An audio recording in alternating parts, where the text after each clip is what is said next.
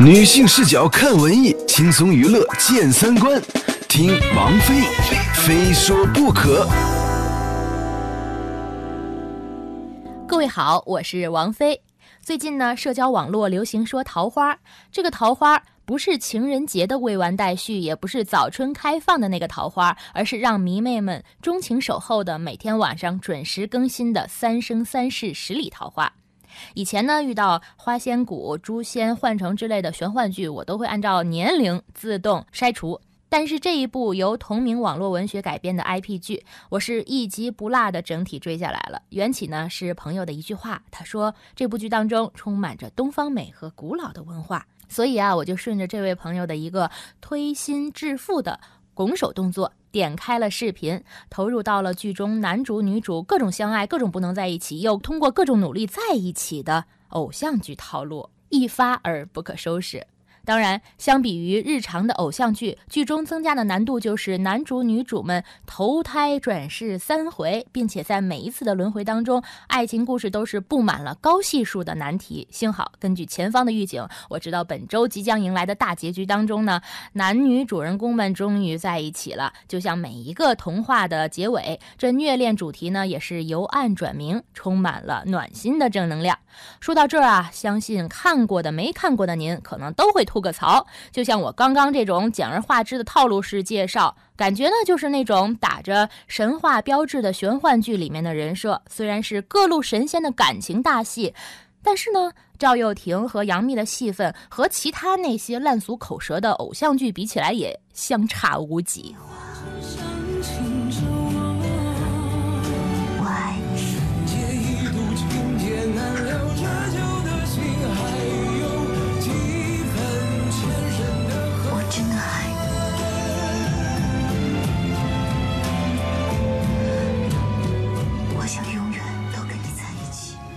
当然，另一个欢乐的槽点就是剧中人动不动就会告诉你他们有多大岁数了。你是嫌我比你大了两万岁，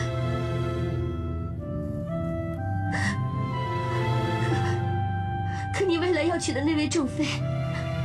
青丘之地的白浅圣仙，却整整比你大九万岁。但自从你从政这两万年以来，四海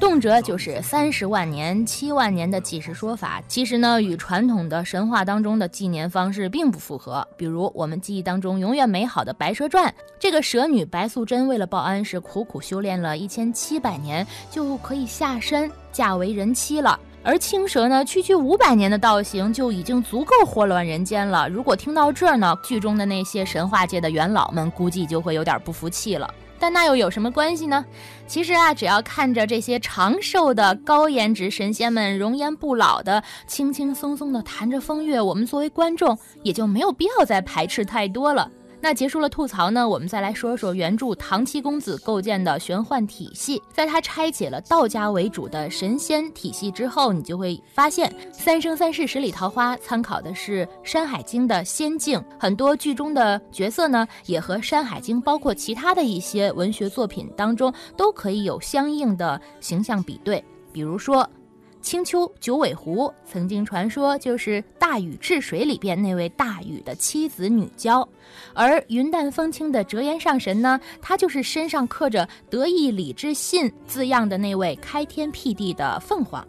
而外冷内热的东华帝君就是屈原在《九歌》当中所提到的楚地最高神旨，而掌管了人间祸福的司命星君呢，他也曾经在《西游记》当中出现过，就是那位。帝君身旁的大名鼎鼎的东方朔。当这部剧的追捧者越来越多的时候，有学者就会站出来严肃地说：“这信口开河的神话呀，只能说是对于神话的践踏和蹂躏。”在此呢，我有一些不同的观点。这个神话如果没有经过世俗化，甚至是带着各种流行符号的包装和传播，神仙们如果……一直都是一本正经的，不通七情六欲，没有儿女情长，恐怕也很难让视频时代的孩子去认识远古流传的神话了。神话本身就是神话，口耳相传，传到我们这儿有了更多的版本。我们今天走进桃花林，看完了故事，一些人可能会说，真的很想买一本《山海经》，去欣赏其中的东方神话的古典美了。绵延十里的桃花，或许与《桃花源记》有一些渊源。有女神仙醉卧，有男神仙幻化习武。这种植根于中国的传统文化和传统审美，我希望还可以在更多的作品当中看到。非说不可，今天就说到这，咱们下期接着说。过往泯灭了结魄光芒，那一滴离别的泪，灼烧着我的胸膛。爱在天地中流，一颗心为谁奔忙？四海八荒，身在何方？岁月该如何安放？听风声在沙沙作响，